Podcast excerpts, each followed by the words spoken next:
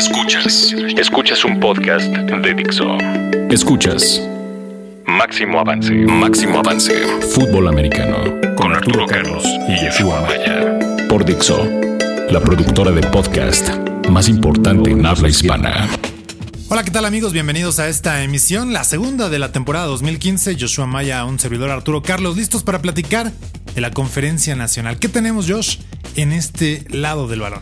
Hola Arturo, un gusto saludarte y por supuesto a todos nuestros escuchas aquí en Dixo.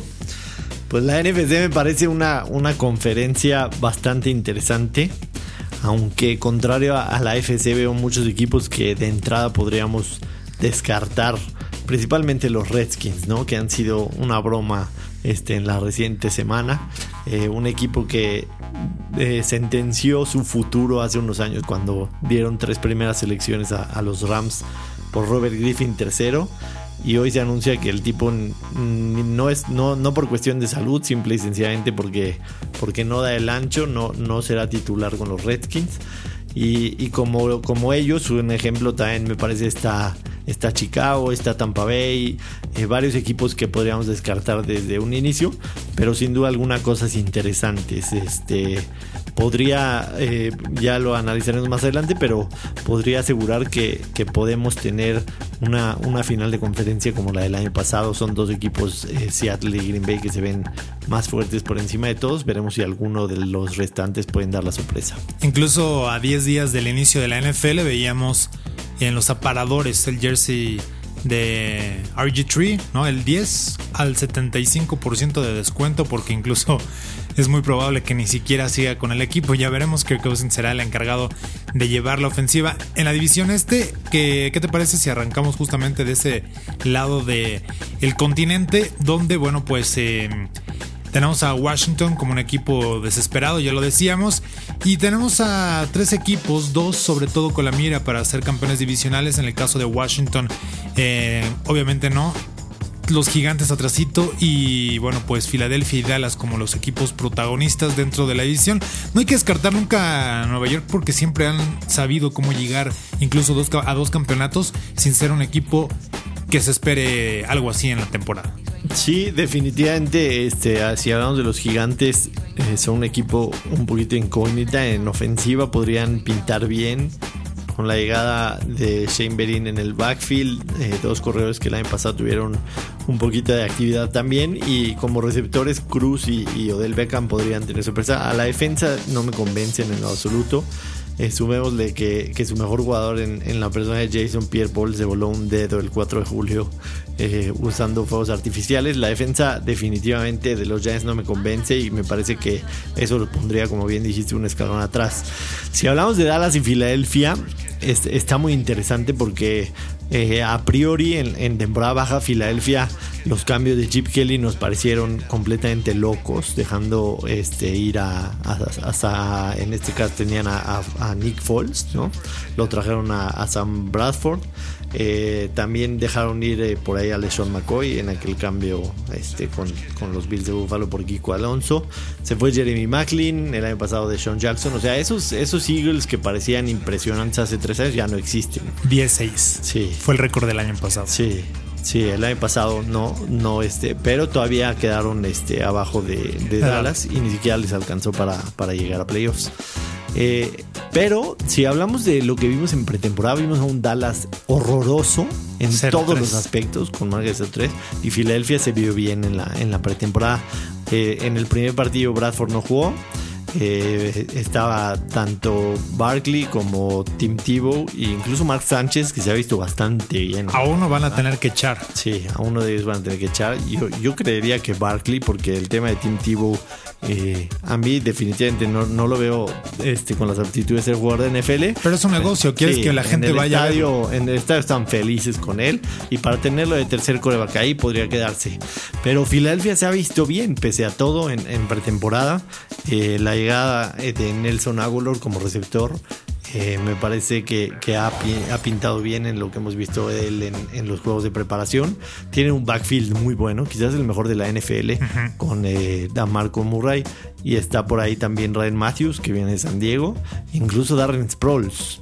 O sea, podríamos hablar del mejor backfield de toda la NFL si, si me apuras. Que a Darren Sproles lo podremos ver más como especialista, ¿no? en regresos. Regresos, válvulas de escape y, todo eso, pero no deja de ser un tipo que, sigue aportando. El año pasado lo, lo siguió haciendo. Algo que quiere por ahí, eh, Chip Kelly es mayor decisión de los corredores, ¿no? Es un corte y atacar hacia adelante. Yo creo que los dos cumplen con ese requisito y creo que es lo que busca Chip Kelly en tener una ofensiva que si vas a correr no pierdas tanto tiempo detrás de la línea de golpeo. Así es. En, cuestión de defensa tampoco no, no es mala la de Filadelfia. Y de Dallas yo esperaría algo muy similar a lo que hicieron el año pasado. La baja más fuerte, por supuesto, es la de Marco Murray, quien el año pasado fue el, mejor corredor de toda la liga. Seguramente les va a pesar, pero si su línea ofensiva sigue trabajando bien como lo hizo el año pasado, van a, van a tener buenos resultados independientemente de quién va a ser el corredor, ya sea McFadden, ya sea Randall, que todavía no está bien definido quién va a ser el número uno. Las lesiones, ¿no? Las lesiones ahí son vitales, tanto para la salud de la línea ofensiva como del backfield. Creo que eh, mientras estén sanos esos ocho hombres, ¿no? O nueve tal vez, poniendo un liniero extra. Dallas puede. Dallas puede hacer cosas muy importantes. Finalmente Des Bryant firmó su contrato que tanto esperaba. A lo mejor eso podría llevar a relajarlo un poquito porque pues ahí ya tiene su dinero en, el banco. Pero me parece que podemos esperar una temporada de Dallas similar a lo que hicieron el año pasado. La defensa, los frontales muy buenos. La llegada de Randy Gregory me parece sí, espectacular. Este, regresa Sean Lee, que el año pasado no lo tuvieron. Orlando Scandrick, que era su mejor hombre en secundaria, se lesiona. Eh, por ahí ayer los Osos de Chicago soltaron a, Greg a Tim Jennings, perdón, que, trabajó muy bien con Rod Marinelli. Entonces podría ser quien, quien venga a suplar a eso. Veremos qué sucede en la semana. Pero yo creo que podemos esperar de Dallas lo mismo que hicieron el año pasado. Si Philadelphia quiere ganar esta división, tendrá que tener un gran año Sam Bradford.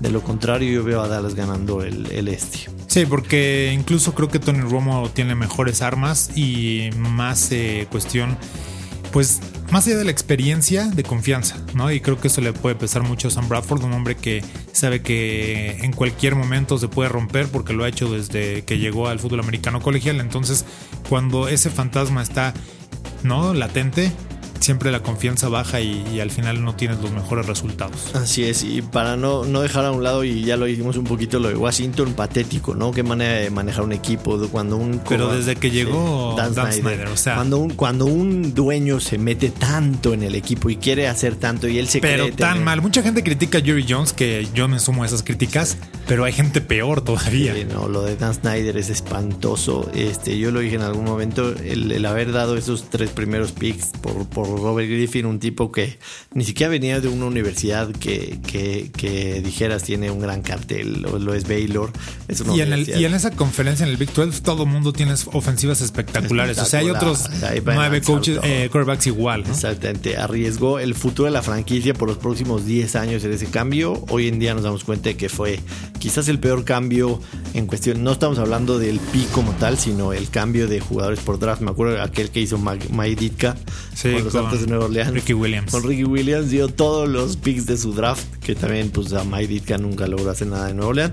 Pero me parece que Washington está destinado al sótano de esta división, no este año, sino los próximos cinco. Así es. En el norte de la Nacional tenemos cuatro no podemos, equipos. ¿No podemos saltarnos esta división? Mm, el problema es que por ahí podría salir el, el campeón, entonces. Ah, claro. Pero eh, yo sé que no te quedan muy bien los Green Bay Packers. Aunque sabes que yo siento que Chicago no va a estar tan mal. Hay un tema importante que es Jay Cutler. Sí, y delicado para las aspiraciones del equipo. Creo, pero creo que van por el camino correcto de nueva cuenta para formar una buena eh, estructura y, eventualmente regresar a la postemporada. Aunque hoy, incluso los vikingos de Minnesota creo que tienen mejores armas. Sí, definitivamente yo, yo veo Chicago en, en, el fondo, lastimosamente para mí, como muchos saben es mi equipo, e incluso hoy me metí a ver este, los momios para ver quiénes serían, o sea, cómo están los momios para campeonar en la NFC. Y Chicago está al fondo con Washington. Entonces mi, mi, este, mi trauma sí está muy, muy pesado. No voy a ahondar mucho en Chicago. Me parece que se equivocan en el draft en no haber agarrado uno de los corebacks, digamos, de, tercera, cuarta o quinta ronda a futuro. Como un Dark Grayson. Exactamente, un Bryce Petty, un Nick Hundley. Alguien que, que pudiera estar dos años atrás de Kotler en lo que terminan este contrato que, los obliga a, pagarle mucho dinero a, Kotler y nadie lo iba a aceptar. Incluso un cambio con Tennessee, por ejemplo, el otro día lo decía yo de, broma, pero en realidad me hubiera gustado, por Zach Mettenberger. Y que Tennessee hubiera llevado a Jay Cutler, que es este nativo de estudió en Vanderbilt, así que es este de Nashville, y traerse a Mettenberger, ¿no? Y tirar un año o dos años a la basura, pero es un tipo que, tiene, que tiene talento. Creo que ahí se equivoca Chicago y seguirá sufriendo al menos uno o dos años. Kotler tiene habilidades, nadie lo niega, tiene te potencia en el brazo, sí, pero definitivamente no tiene la actitud que se necesita para ser un, líder de equipo, ¿no? Y, y, eso es lo que le va a pesar a Chicago. En hombres tiene muy buenos hombres, pero simple y sencillamente no logran, no logran hacer equipo. Vemos que hace John Fox. Minnesota se me hace un, un gran equipo. Bridgewater en los últimos cinco partidos de la campaña pasada brilló demasiado. Regresa Adrian Peterson que nos demostró hace dos años que él solito puede echarse el equipo al hombro y llevarlo a playoffs. Que hace dos años que sin tener coreback los llevó. Y este y tienen una, una muy mejorada defensa. Los últimos eh, dos drafts han invertido prácticamente todos sus, sus, draft picks en defensa. Muy buenos nombres y creo que este año Minnesota va a pelear un comodín sin duda alguna. Eh, no sé qué opines tú de, los Vikings. Fíjate que, como dices, si en Peterson hicieron cosas interesantes y fue evolucionando el juego aéreo. Tuve la oportunidad de entrevistar a varios eh, receptores justamente los Vikings y nos decían que ese momento de empezar a generar una química con el quarterback está existiendo. Entonces, cuando ya tienes eso, más Adrian Peterson puede tener una ofensiva tal vez no espectacular, pero que sí te va a ayudar a que el equipo pueda ganar algunos partidos de los que pueden de repente ser complicados. Sí, sin duda alguna. Y, y nos quedan los, los, dos que quizás en el papel aparecerían favoritos para ganar la división. Está Detroit, que prácticamente llegan con el mismo equipo de la temporada pasada, excepto un Damu Su. Que va a ser una baja sensible, aunque su frontal es fuerte. Sí, trajeron, y seguirá trabajando. Trajeron a Lotin Gata, que prácticamente va, va, a ocupar el mismo puesto. No va a presionar al curva como lo hacía Su, pero por lo menos en, cuestión de frenar la carrera eh, no van a tener problema. Y en, en, el, en el backfield trajeron a, a Mira Abdullah que es un, back bastante elusivo. Eh, le comparaban habilidades, por supuesto no comparar eh, la carrera que tuvo Barry Sanders, pero sí habilidades similares para, para hacer cortes. Creo que si, si, si, si este Matthew Stafford logra por fin dar ese paso que le ha faltado, tiene récord de un ganado, 19 perdidos contra equipos que el año pasado estuvieron en playoffs. Entonces, si, si logra ganar los partidos importantes, Detroit podría dar ese paso. Pero yo, sinceramente, a mí nunca me ha gustado Matthew Stafford. Sus números son muy buenos, pero también ha tenido al mejor receptor de la liga en los últimos cinco años. No, no veo a Detroit peleándole la división a Green Bay. No, tampoco. Creo que se quedan un poco cortos, incluso fuera de, de la postemporada, justamente por eso. Y la dependencia de Megatron les hará daño. Y aunque con Abdullah pueden correr un poco mejor el balón, no porque él sea el titular, pero le puede dar jugadas explosivas y esos drives muchas veces se convierten en puntos creo que todavía no tienen como que el, punto exacto para poder llegar a ser un equipo protagonista realmente o contendiente. Y evidentemente ponemos a los eh, Green Bay Packers como campeones, a pesar de todas las carencias, ¿no? Sin Jordi Nelson, con Randall Cobb que ahora se lesionaba, eh, etcétera, etcétera. Creo que será un equipo muy fuerte porque además tiene profundidad en el depth chart. Y creo que cuando tienes eso, puede sortear algunas lesiones, como ya incluso lo hicieron para ganar el Super Bowl 45. Así es, yo también estoy contigo. Me parece que Green Bay es favorito para esta división. Incluso eh, en, la NFC está a la par de, Seattle. Me atrevería a decir que entre ellos dos, el que recibe el partido de campeonato por la NFC es el que va a llegar al Super Bowl. La baja de Jordi Nelson es considerable, sin duda alguna, pero Aaron Rodgers pone, pone pases en donde cualquier receptor podía atrapar, ¿no? Veremos, eh, lo hablábamos eh, tú y yo, veremos este, si si Aaron Rodgers es capaz de, hacer que, un receptor promedio se vuelva, se vuelva al nivel de, Jordi Nelson. Eddie Lacy me parece un, corredor fantástico, es, una locomotora que tiene, eh, o sea, ya tres años en la liga sería esto, entonces eh, madurez está en, un muy buen momento, por supuesto, incluso ya empezando a ver lo de, lo de un nuevo contrato que seguramente lo empujará a tener una muy buena temporada. Y en defensa seguirán prácticamente eh, los mismos que, el año pasado. Tuvieron ahí la baja de, en la secundaria de, Williams, pero eh, me parece que, los Packers son los, los favoritos con un equipo bastante bien armado. Vámonos al sur de la Nacional. ¿Qué encontramos aquí? Una división que siempre puede terminar al revés de como les fue el año pasado. ¿no? Con un Carolina que hoy podría dejar algunas dudas, con unos Saints que creo que no les va a ir tan mal como el año pasado y que al final ojalá que el motivo con lo que volteemos esta división pues sea que terminen con un récord ganador y que sea realmente atractivo para la mayoría de estos porque el año pasado fue una eh, tormentosa situación el ver a Carolina como equipo de playoffs. Así es, parecía que el año pasado ninguno de los cuatro quería ganar la división, al final lo hizo Carolina, incluso ganó un partido de playoffs y, este, quedó eliminado por Seattle. Primero Tampa, me parece un equipo que está en, reconstrucción, el tema de Winston pues es un coreback que, este, que llega para ser titular de inmediato, tiene dos muy buenos receptores, tiene a Doug Martin de corredor que me parece que tendrá una muy buena temporada Doc Martin porque estará peleando un nuevo contrato ya en su cuarto año de la liga. Viene de dos años muy malos después de tener un año de novato eh, maravilloso. Y tiene una defensa con, con, buenos nombres, ¿no? Me parece que Tampa ya no va a ser este, el, patito feo del año pasado que ganaba dos o tres partidos. Sí que además, además se quedaba corto, ¿no? De repente algunos partidos era como que el equipo que merecía ganar. Así es. Este, me parece que lo va a pelear, pero todavía no es suficiente para ganar la división. Después Carolina, la, la baja de Kelvin Benjamin es durísima. Muy fuerte. Este, sí, demasiado. Ahí sí hay dependencia clara. ¿eh? Definitivamente. O sea, estás hablando de que hoy los receptores de Carolina son Devin Fonches, un egresado de Michigan que a mí en lo personal no me gusta en lo absoluto. Me parece que va a ser un boss tremendo. Del otro lado está Jericho Cocheri. Su único buena arma que tiene este Cam Newton es Greg Olsen. Tiene una defensiva muy buena que seguirá en ese nivel, por supuesto, eh, con, el líder de, la defensa en, en Kikli. Y que además necesitan que el ataque terrestre sea sólido. Y esto es el Porque van a perder mucho tiempo de posesión y eso se, puede eh, traducir en una defensiva cansada. Y ahí está el problema, porque Jonathan Stewart nunca en su vida ha sido solución para ese equipo, además de estar plagado de lesiones en toda su carrera. O sea, antes corrían en un tándem con DeAngelo Williams y Jonathan Stewart y a veces los dos estaban lesionados al mismo tiempo. Recuerdo corriendo a Tolbert, ¿no? O un, este... yo, yo tengo malas, malos recuerdos con ellos en el fantasy porque siempre había uno fuera. Entonces, eh, era complicado saber cuál era el que iba a tener la buena temporada. y ahí creo que Carolina también sentencia en no tener unos buenos corredores y Cam Newton pues querrá correr y eso le, provocará sin duda alguna golpes fuertes. Después están Atlanta y Nueva Orleans que en el papel serían los dos que pelearían la división.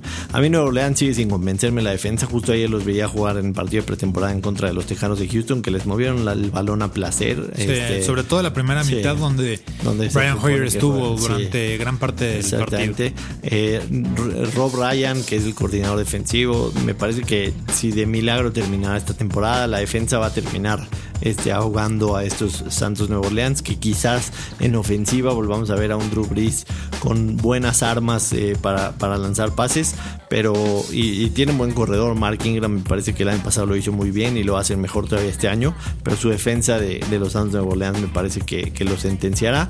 Y en Atlanta veo un poder ofensivo tremendo, eh, tienen, eh, bueno, perdón, no, se me olvidó preguntarte tu opinión de Nuevo Orleans.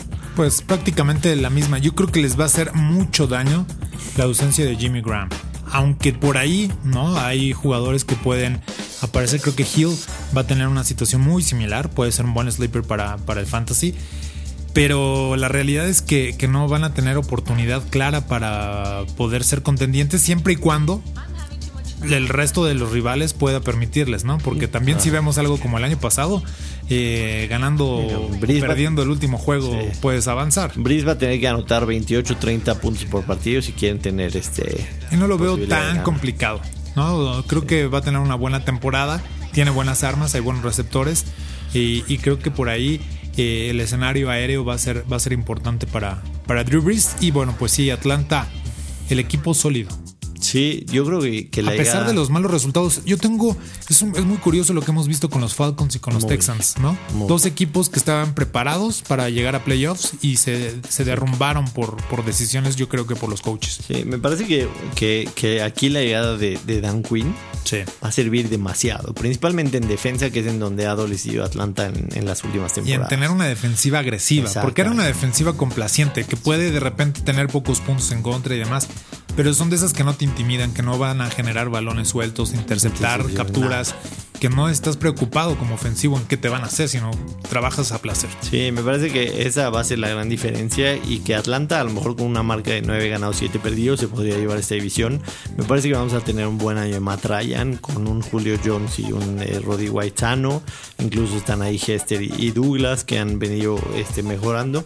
Yo creo que Atlanta tiene con qué llevarse, llevarse esta división, pero la verdad es que no me extrañaría cualquier sorpresa. O sea, si me dices, eh, te, extrañaría que Tampa la gane, la verdad no, porque son equipos muy inestables, todos los cuatro. O sea, no hay un claro favorito que, que digas, voy a ponerle 100 dolaritos a que Atlanta gana la división seguro, no lo haría jamás en la vida. Sí, creo que nada más por el cocheo Sean Payton pueda tener un poquito mejor de calificaciones y de poner a su equipo en mejor eh, posición para competir, pero realmente cuando ves los resultados prácticamente no sirve de tanto, ¿no? Como podríamos pensarlo. Y en el oeste, si hoy me dijeran que me quedo con el roster de los 49ers o prefiero un equipo de expansión, tomaría el de expansión. 11 titulares fuera, menos el coach. Eh, ahora vamos a ver el verdadero Colin Kaepernick. Sí, yo, yo, no recuerdo una temporada baja tan desastrosa en, en, los recientes 20 años como la que tuvieron los 49ers en, en, este, en esta temporada. Hace dos años estaban buscando ser campeones. Sí, hoy, hoy no quedan ni cenizas de esto. Definitivamente Colin Kaepernick a lo mejor brillaba y logró victorias por el equipo que tenía alrededor. Hoy, hoy no tiene nada. Eh, Carlos Hyde está muy lejos de probarse ser un, un back realmente que te dé confianza, que pueda hacer lo que hacía Frank Gore. Eh, los receptores vino eh, Tori, Tori Smith, pero, pero pues, no es ningún top 10 de la NFL, seamos sinceros. Se fue Crabtree, Vernon Davis lleva un año en, la penumbra, la defensa ni hablar, ¿no? Se fueron los líderes, el único que queda ahí que es súper rescatable es Navarro Bowman, que viene prácticamente de estar parado un, año y medio, un poquito más, que tratará de ser el líder, pero pues también no tiene mucho con qué trabajar. Yo creo que San Francisco está destinado al, al fondo de la división sin ninguna duda. Y, este, pasándonos al, al, resto de los equipos, está por ahí San Luis. Me parece que Jeff Fisher tiene que dar el, el, paso este año que no ha logrado dar en, los tres pasados. Le han armado un buen equipo. Le robó literalmente tres selecciones de primera ronda a los Washington Redskins y no ha logrado ese equipo. O sea, en, hombres, o sea, la, defensa, los frontales son una bestialidad lo que tiene. Sí. Y, no han dado ese paso que se espera de ellos. Sí, sí. la parte negativa con Washington estaba en seleccionar y dar todo eso por RG3. No han podido traducir ¿no? realmente de una manera positiva. Hemos visto una buena defensiva pero no al grado de poder incluso competir por un lugar en los playoffs. ¿no? El año pasado lo hizo Arizona y creo que eh, van a poder rebasar este año Arizona. ¿no? Lo que vimos el año pasado fue muy importante, las lesiones acabaron con ese equipo, pero no es el mismo que el año pasado. Y creo que ahí es donde Arizona podría caer a ese tercer lugar y subir a, los Rams, donde tiene Nick Foles, ¿no? Jeff Fisher una gran oportunidad, llegó con un equipo armado, él ha trabajado también parte de esto pero hoy eh, tiene un equipo que puede competir en la NFL y si les pone la chispa de ser un equipo ganador, pueden hacer cosas importantes. Yo creo que en manos de Fisher está que este equipo convierta una temporada de 10 ganados, 6 perdidos. Tienen, eh, lo decíamos, eh, a Robert Quinn, tienen a Aaron Donald, tienen dos muy buenos corredores, Trey Mason y, y Gorley están bastante, bastante dinámicos. Y por supuesto, eh, lo de Arizona, coincido contigo, no, no creo verlos por tercer año consecutivo, pero ya me cansé o, ya me callaron la boca dos años este, haciéndolos el patito feo. Y la verdad es que han sorprendido, me parece el trabajo de Bruce Arians es, magnífico, magnífico, haciendo mucho con, con poco. Finalmente Seattle, que el fuerte se hace más fuerte, dicen por ahí, la llegada de Jimmy Graham. El, tema está en, los jugadores que, que, por ejemplo, como Cam Chancellor, que no quiere jugar porque se me hace ridículo. O sea, firmaste hace dos años un contrato y no lo quieres cumplir. Este, me parece muy, de muy mal gusto. Trata de renegociar, de que te den alguna prima extra o algo así, pero renunciar a un contrato que firmaste hace dos años porque ganaste el Super Bowl se me hace ridículo. Y que además eh, le toca sufrir algún jugador en algunas situaciones, ¿no? Hay que ver simplemente a Russell Wilson. Este contrato que consiguió es un premio a lo que hizo en estos años anteriores. Entonces, al final hay más tiempo y Pete Carroll ha logrado que a pesar de, de ir perdiendo jugadores, genera atletas y eso es lo que los tiene todavía en la cima dentro de la NFL. perdieron el año pasado el Super Bowl, pero creo que regresan para esta campaña otra vez como el equipo a vencer dentro de la conferencia nacional. De acuerdo. ¿Tus favoritos para pasar a los playoffs? Eh, me quedo con Dallas, Filadelfia. Probablemente Dallas como equipo campeón de la división. Me quedo con... Eh, híjole, el sur es un albur, pero me quedo con, con Nueva Orleans. Mientras que eh, en el norte pongo a los Packers, eh, perdón, sí, a los Packers. Y en el oeste con Seattle y con los Rams, entrando como equipo comodín. Yo voy con Dallas, Dallas y Filadelfia también. Eh, en el este me parece que los dos van a, van a entrar a los playoffs. En el norte, por supuesto, Green Bay. En el oeste, Seattle. En el sur me quedo con Atlanta y el, el wild card último se lo van a pelear entre Minnesota y, Arizona, me parece. Yo, Jeff Fisher, creo que si ya con este equipo los años pasados no demostró dar ese paso, me parece que Arizona eh, ya, ya me demostraron que no debo subestimarlos. En la final de la NFC yo me voy con Seattle y Green Bay y lo va a ganar el que juegue local. O sea, si Green Bay logra ser sembrado número uno, independiente de la baja de Jordi Nelson, ellos podrían avanzar al Super Bowl. Si Seattle juega en, la casa del, hombre número 12, nadie, lo va, nadie le va a ganar. Yo pondría en la ecuación a los vaqueros de Dallas. No sé si incluso de locales o probablemente de visita. Y bueno, pues no sé qué pensar. Realmente creo que Dallas puede llegar, depende cómo juegue en noviembre y no por lo que ha hecho históricamente eh, Romo en noviembre, diciembre, etcétera porque hoy tenemos la imagen muy fresca de lo que hicieron el año pasado y que era un equipo que probablemente hubiese llegado al Super Bowl. Pero eh, al final cambian mucho las cosas. Yo creo que por profundidad, Seattle es el favorito para llevarse la conferencia nacional. De acuerdo. La semana que entra nos vemos ya previo a la, temporada. Tenemos un programa interesante ya viendo los puntos finos, analizando incluso los primeros partidos. Y se vienen este, muchísimas cosas buenas en este podcast para que nos sigan escuchando. Y que además estaremos tocando puntos interesantes para debatir. Así que manden sus propuestas, manden sus comentarios. Lo pueden hacer a través de las redes sociales en arroba eh, Place of the Week, arroba máximo avance o arroba Arturo Carlos. Y díganos, ¿no? ¿Qué les parece el podcast? ¿Qué opinan de él? Hagan sus reviews ahí en iTunes, eh, manden sus comentarios y obviamente pues eh, ustedes definan el rumbo de este podcast con los temas que quieran escuchar. Un placer Arturo y Navidad está cerca. Así es, listos para la mejor época del año y recuerden, díganle a todo el mundo que descargue el podcast de Máximo Avance. Dixo presentó Máximo Avance con Arturo Carlos y Yeshua Maya.